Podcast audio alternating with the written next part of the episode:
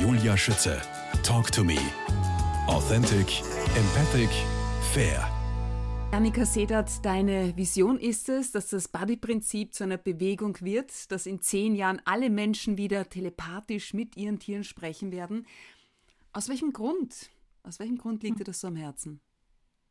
Weil ich für mich die Erfahrung gemacht habe, dass ich zu einem besseren Menschen geworden bin, seitdem ich das kann. Inwiefern? Ähm, insofern, dass ich viel achtsamer geworden bin. Ich bin achtsamer mit meiner Umwelt, ich bin achtsamer mit meinen Mitmenschen und ich bin sehr viel achtsamer mit den Tieren und der Natur tatsächlich. Also zu merken, dass wir uns telepathisch verbinden können, macht was mit einem. Das ist lebensverändernd. Und das hätte ich mir damals noch nicht denken können, aber das ist meine Erfahrung und das ist auch meine Erfahrung bei meinen ähm, Auszubildenden, bei meinen Schülerinnen, bei meinen Absolventinnen deren Leben ändert sich im Laufe der Ausbildung, weil sie sich, man kommt an sich selber nicht vorbei. Sie machen sich mhm. auf den Weg zu sich.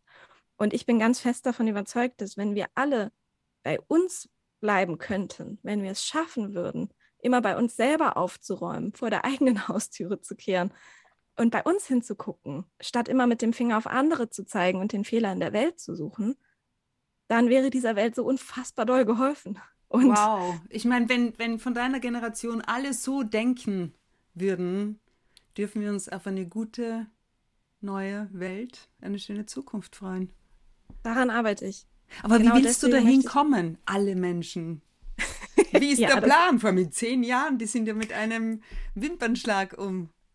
Genau, das ist ähm, sehr ambitioniert, das ist mir schon klar. Aber ähm, ja, mein, mein Plan ist, so viele Menschen auszubilden, wie ich schaffe und mhm. Menschen auszubilden, die dann wiederum Menschen ausbilden. Also ja, eine Bewegung zu schaffen, wie eine Welle, die immer größer wird und ähm, am, auf der anderen Seite des Ozeans auch noch ankommt. Also es geht darum, das in die Welt zu tragen und deshalb bin ich total dankbar, hier sein zu dürfen. Ja, also ich bin froh, darüber sprechen zu dürfen, weil wann immer wir so einen Funken in uns haben und so, ein, so, eine Flamme oder so ein Feuer lodern lassen, steckt das ja andere um uns herum an. Und wenn, wenn mir das gelingt, ein Stück weit zumindest, und jedes einzelne kleine angezündete Licht immer größer wird und von da aus wieder andere Lichter zum Leuchten bringt, ja, dann ist irgendwann die Welt Was für ein schönes Bild. Du sprichst ja wirklich von allen Tieren. Da gibt es keine Grenzen. Du hast ja sogar auch mal mit einer Schlange kommuniziert, einem Leguan, was ist denn da so rausgekommen ans Tageslicht, an die Oberfläche? Ja, den, der Leguan war sehr spannend, weil ich äh, mochte ehrlich gesagt keine Leguane. Ich fand die irgendwie gruselig und das ist immer ein richtig gutes Zeichen, um sich genau mit solchen Tieren, die einem irgendwie Suspekt, unnütz vorkommen ja. oder irgendwie, die man, die man nicht so mag, die einem unsympathisch sind. Wenn man mit denen spricht, lernt man am mhm. allermeisten. Also das, das meine ich auch damit, dass mich die Tierkommunikation sehr demütig macht, weil ich verstanden habe, dass jedes Tier seine Daseinsberechtigung hat. Jedes, auch eine Mücke, auch eine Zecke. Absolut. Und das, also schon vor der Tierkommunikation habe ich keine Mücken getötet, hm. weil ich weiß nicht, das habe ich aus dem Buddhismus damals übernommen in meinem Studium, aber das war mir irgendwie schon immer. Aber jetzt sag mal, was hat dir der Leguan erzählt oder die Schlange? Also, was bewegt ja. diese Tiere? Ja, tatsächlich bei dem Leguan ging es mehr darum, wie ich ihm begegnen kann. Also ähm, der hat halt gemerkt, dass ich ein Problem mit ihm habe. Der hat mir gesagt, schau mal, genau die Eigenschaften, die ich so mitbringe, sind für dich gerade wichtig. Ich kann ewig lange an einer Stelle verharren und auf den richtigen Moment warten, um dann die Zunge auszustrecken und die, die Fliege zu fangen. Es heißt ja auch, die ähm, Dinge, die wir am meisten ablehnen. Yes. Ne? Ja, ist das Total. spannend. Und das war das das war so ein Learning. Also es war, ja. war sehr nett von dem, mir das zu sagen. Mhm. Neben Buddy, deinem Seelenpferd, besten Freund und vor allem größten Lehrmeister, gibt es auch noch, Zitat, 53 andere Pferde, die je eine Karte im Set haben. Bitte, was hat es denn damit auf sich? Was habe ich da auf deiner Homepage gefunden? Ja, das ist die Botschaft der Pferde, mhm. ein Tierkommunikations-Orakelkartenset. Ähm, ich arbeite total gerne mit Orakelkarten. Ähm, also, kling, also, klingt esoterischer als es ist. Es geht, äh, ich habe ein Kartenset erstellt, da habe ich 54 Pferde inklusive Buddy gesprochen und sie gefragt, was ihre Botschaft für die Menschheit ist, wofür sie stehen, was ihre Botschaft ist. Und das haben die mir diktiert.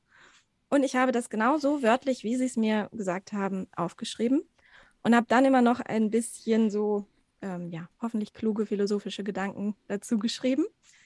Habe 54 Karten gestaltet und eben dieses Beiheft und das Ganze in ein Set gepackt, in einen Karton. Und man kann das als Kartenset kaufen. Und wann immer man möchte, wann immer man einen Rat braucht, wann immer man eine Frage hat, ähm, kann man eine Karte ziehen und einfach schauen, welches Pferd möchte einem gerade was sagen. Und ich war selber sehr erstaunt, und das ist fast unfair von mir, aber ich war so erstaunt, wie wahnsinnig tiefsinnig und weitreichend diese Botschaften sind. Also es hat ja auch da wieder Demut. Also pff, ich mhm. fühle so eine Verantwortung, das jetzt in die Welt zu bringen, weil diese Pferde wirklich unfassbar tiefsinnige Botschaften ähm, bereithalten. Janika Sedert, geboren worden am 20. Juni 1991 in Neumünster, aufgewachsen als ein richtiges Wendy-Mädchen. Wolltest du aber zuerst Musical-Darstellerin werden, um dann doch Theologie zu studieren? Wie passt denn das alles zusammen? naja, ich wäre wahnsinnig, ich mochte schon immer auf Bühnen stehen und ich wäre so gerne Musical-Darstellerin geworden. Wäre ich auch immer noch, aber ich kann überhaupt nicht singen. Oh je, das ist der Sache nicht dienlich. aber spannenderweise oh habe ich dann irgendwann als Jugendliche beschlossen, hm, wenn das doch mein größter Wunsch ist und ich keine schöne Singstimme bekommen habe, dann soll ich das wohl nicht werden. Dann mhm. muss es wohl mhm. was anderes geben, was ich tun soll auf dieser Welt. Dann gibt es einen anderen Wirkungskreis für mich. Und nach meinem Abitur ist mir nichts anderes eingefallen, außer Theologin zu werden, weil ich ähm, einfach in meiner Jugend ganz viel Zeit in der Kirche und in der Kirchengemeinde verbracht hatte und da sehr viel mitgearbeitet habe und gemerkt habe, dass man als Pastorin die Welt verändern kann für die Menschen, die zu einem kommen mögen. Und mhm. das wollte ich schon immer. Ich wollte irgendwie immer die Welt zu einem besseren Ort machen. Und das war nach meinem Abitur das Einzige, was mir eingefallen ist. Ich habe mich da sehr lange gegen gewehrt. Ich fand das furchtbar uncool und ich hätte lieber was mit Medien gemacht und war eine Zeit lang beim Radio als freie Mitarbeiterin und so. Aber es war dann irgendwie klar, okay, ich, ich muss jetzt Pastorin werden. Und während meines Studiums fiel mir dann eben auf, ach, dass es doch eher Religion als Phänomen ist, worüber wir ja schon in dem ersten Teil gesprochen haben. Und dann kam die Tierkommunikation und dann mhm. plötzlich war dieses Feuer da und dann dachte ich, ah krass, guck mal, das ist das, wofür ich brenne. Das ist das, wie ich noch. Ja, und das ist das, mhm. wo, ich, wo ich noch tiefer Menschen erreiche, als ich es vielleicht in einer Kirchengemeinde würde. Ach, wie schön.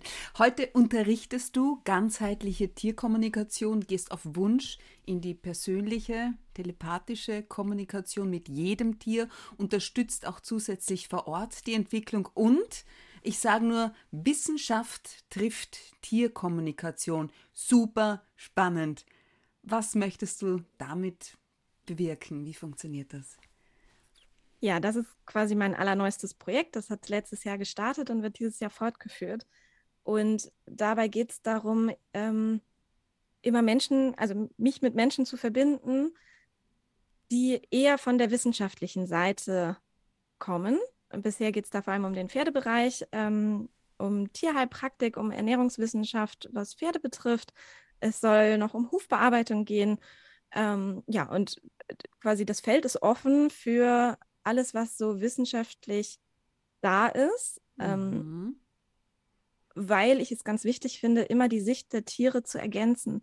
Also wer sind wir, dass wir von außen denken, ich habe ja, weiß ich nicht, ich bin Tierarzt, deswegen weiß ich mit Sicherheit, wie ich dies oder das zu behandeln habe. Ich bin Sattlerin, ich weiß mit Sicherheit, dass dieser Sattel jetzt passen muss. Komisch, dass das Pferd immer noch bockt, wenn ich den Sattel auflege, weil ich als Sattlerin sage ja, der passt. Also, ähm, oder Hufbearbeitung. Also, das geht in jedes Feld, ohne dass ich ähm, sagen möchte, dass diese Menschen dort keinen vernünftigen Job machen, sondern es geht darum, wie kann man diesen Job noch besser machen? Wie kann man mhm. das ergänzen? Wie kann man, wie kann man das runder machen? Und ganzheitlicher. Und dafür ähm, bringe ich dann immer die Sicht der Tiere ein. Also jetzt im, in Bezug auf die Stoffwechselerkrankungen genau, ich den Pferden. sagen, was mhm. gibt es da Spannendes? Genau, also das ist eben ein Projekt, wo ich jetzt einfach gefragt habe, hey, wenn du, warum sind Stoffwechselkrankheiten so, so stark, warum hat das so stark zugenommen bei mhm. Und wie fühlt es sich denn für dich an, wenn dein Stoffwechsel nicht richtig funktioniert? Was macht das denn mit dir? Was macht es mit dir, wenn man dich dann einfach auf Diät setzt? Mhm. Ähm, wie fühlt sich Hunger an? Was die Pferde da erzählt haben, das ist, das ist der Wahnsinn. Und Tränen. Ja. Total. Und es muss eben auch bitte berücksichtigt werden, wenn wir irgendwelche Therapieansätze vorschlagen. Die, die Pferde oder auch die Tiere generell brauchen einfach ein gewisses Mitspracherecht. Wir Menschen neigen immer so dazu, zu denken, wir wüssten es besser. Alles, was ich möchte, ist zumindest in den Dialog zu treten und zu fragen, wie hättest du es denn gern? Und dann kann man immer noch versuchen, einen Kompromiss zu finden. Ja, und häufig wissen die Tiere eben selber viel besser, was bei ihnen los ist, als wir uns das als Mensch je vorstellen können, weil wir sind eben Menschen, wir sind kein Pferd, wir wissen nicht, wie es ist, vier Beine zu haben. Ist einfach so. Bein ist ein gutes Stichwort, denn auch der Huf wird demnächst äh, zum Thema. Ähm, inwiefern, was gibt es denn da möglicherweise für Eckpunkte, die abgefragt gehören, deiner Meinung nach?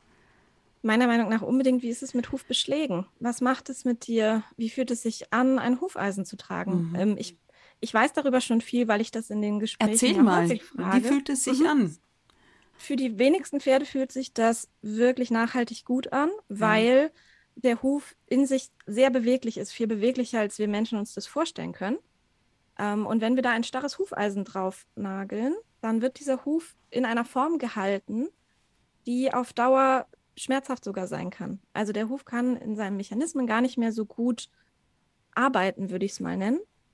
Für viele Pferde, die bekommen dann so ein bisschen so ein taubes Gefühl in den Hufen. Der Huf ist aber für Pferde wie ein Tastsinn. Also ähm, das sind auch so Dinge, die kennen wir uns als Mensch eigentlich ist das für uns Menschen auch so, aber wir tragen seit Jahrtausenden, weiß nicht wie lange, Jahrhunderten Schuhen, mhm. Schuhe. Also zumindest ich trage mein Leben lang Schuhe. Ich weiß gar nicht mehr, wie ist es denn, dass mein Fuß mit jedem Schritt mir Informationen darüber gibt, wo ich gerade langlaufe. So viele Menschen schauen auf die Erde, während sie gehen, weil sie ihren Füßen nicht vertrauen, dass der Fuß rechtzeitig merkt, dass der Weg sich ändert. Mhm. So, und Pferde rennen mit erhobenem Kopf auf der Flucht. Die müssen von ihren Hufen eine Info darüber bekommen, wie Aber dann heißt es ja auch im Gegensatz dazu, wenn man zum Beispiel, das habe ich äh, gehört, ich meine, mein Pferd hat, ist nur vorne beschlagen. Mhm. Wenn man wirklich viel ausreitet und ähm, auf Asphalt, dann brauchen sie unbedingt Hufeisen, weil sonst äh, der Huf an sich kaputt wird. Was entgegnen dir die Pferde da? Ja, manche stimmen dem zu, wenn ja. einfach die Hufqualität nicht besonders gut ist oder die einfach wirklich viel sich viel bewegen müssen, mhm. weil der Mensch viel mit ihnen macht, ähm, weil es deren Job ist, was auch immer, dann brauchen die ihre Hufeisen und dann schätzen die die auch zu einem gewissen Grad, weil sie eben wissen, dass sie sonst gar nicht mehr laufen könnten, weil es okay. zu sehr wehtun würde. Aber die äh, meisten Pferde werden ja heutzutage gar nicht so viel bewegt, dass das wirklich Not tut. Und ähm, diese Pferde sagen dann eben, pff, ohne wird es mir schon besser gehen. So. Ähm, aber das ist immer individuell. Überhaupt ist, gibt es eigentlich keine oder nur sehr wenige Pauschalantworten. Eigentlich sage ich immer, es gibt keine Pauschalantworten. Tatsächlich jetzt in diesem Format ähm, Wissenschaft trifft Tierkommunikation versuche ich natürlich schon ein wenig allgemeingültige Dinge zu formulieren oder das was, ja. das, was die allermeisten Pferde sagen. Und trotzdem sage ich auch in diesem Format immer wieder, am Ende des Tages müssen wir jedes Pferd individuell fragen. Welches Thema interessiert denn dich persönlich derzeit besonders, weil es Buddy und dich betrifft? Was habt ihr denn aktuell für ein Thema, ihr beiden? Na, wir beide haben aktuell das Thema, dass wir demnächst zusammenziehen werden. Nein! War aufregend. Ja, total. Was heißt also, zusammenziehen? Äh, das heißt, ja, dass ich äh, ein neues Zuhause für uns gefunden habe, an dem mhm. ich ähm, alles vereinen darf. Also ich darf dort meine Kurse in Zukunft geben, oh, heißt, ich darf dort ähm, arbeiten und ich darf eben mein Pferd dort mit hinnehmen. Und das ist mein größter Wunsch, ja, eigentlich seit vier, fünf Jahren, mit diesem Pferd zusammenzuleben und noch dichter an ihm dran zu sein und ja, noch viel mehr mit ihm zu teilen. Also ich sage immer, ich am liebsten würde ich ihn mit auf die Couch nehmen. Oh, ich kann das nachvollziehen. dann wahrscheinlich nicht hin, aber ich glaube auch nicht, dass er das wollen würde. Aber ja, ich freue mich da unfassbar doll drauf, noch näher an ihm dran zu sein. Und vor allem freue ich mich darauf, dann endlich all das umsetzen zu können, was mhm. er sich wünscht. Ich freue mich unendlich darauf. was wünscht er sich denn? Ach, er wünscht sich zum Beispiel regelmäßig auf eine Weide zu kommen, regelmäßig frisches Gras zu fressen. Ja. Und de, so wie er aktuell lebt und auch schon seit einigen Jahren lebt, lebt er mit einem anderen Pferd zusammen oder anderen Pferden, die nicht ähm, so viel auf, auf die Weide dürfen, manchmal gar nicht. Und ich bringe ihn dann immer alleine auf die Weide und er steht da alleine und frisst und ja, ist halt nicht happy. Und ähm, mhm. das musste ich jetzt ziemlich lange aushalten und mit anschauen. Und er hat auch ziemlich lange gesagt, dass es ihm trotzdem gut geht und er dort wohnen bleiben möchte. Aber jetzt sind wir eben an einem Punkt, wo er deutlich gesagt hat, er ist bereit, mit mir zusammen umzuziehen. Und jetzt können wir, ja, jetzt können wir anfangen, das so zu machen. Ja, einfach mal machen und follow the sun. Janika Seder, das ist ein Lebensmotto. Woher kommt das? Was steckt denn da dahinter? Ja, das also das einfach mal machen stammt schon aus meiner Schulzeit. Das mhm. haben irgendwie damals Freundinnen immer zu mir gesagt. Da sind wir irgendwie jeden Tag zum See gefahren und einfach in den See gesprungen, egal wie warm oder kalt es war, egal wie gut oder schlechtes Wetter war. Es war immer so einfach mal machen, weil wenn man die Dinge gemacht hat, ja, geht's, also mir geht es dann immer besser. Ich mag immer lieber Dinge machen und ausprobieren, als in meiner Komfortzone zu bleiben, weil dann wird es mir schnell langweilig, muss ich zugeben. Und einfach mal ausprobieren, es könnte ja gut werden. Und ansonsten habe ich habe ich eine Erfahrung gemacht, habe ich was gelernt. Ja. Genau. Ja. Und Follow the Sun finde ich besonders schön. Mhm. Follow the Sun ist ein Lied von Xavier Rudd. Und ähm, das liebe ich einfach unfassbar doll. Und das lief in Neuseeland rauf und runter bei mir in meinem Auto, als ich immer mit meinem Auto in den Sonnenuntergang gefahren bin und mich unfassbar frei gefühlt habe. Und das, ähm, ja, das heißt, dass ich mich ausrichte. Ich versuche mich auszurichten dorthin, wo in mir eine Sonne aufgeht. Also wenn ich herausfinden möchte, jetzt mit diesem neuen Ort zum Beispiel, möchte ich dorthin ziehen oder nicht? Geht da für mich innerlich die Sonne auf oder nicht, wenn ich mir das vorstelle? Und wenn ja, dann folge ich diesem Weg. Und wenn nein, dann schaue ich mal, was das Leben als nächstes präsentiert. Janika Sedert, das war ein außergewöhnliches Gespräch. Vielen lieben Dank für deine Zeit dass es dich gibt. Liebe Grüße nach Buckel in Schleswig-Holstein und viel Erfolg mit dem Body-Prinzip für deine Vision, dass das Body-Prinzip zu einer Bewegung wird und dass in zehn Jahren alle Menschen wieder telepathisch mit ihren Tieren sprechen können. Vielen Dank.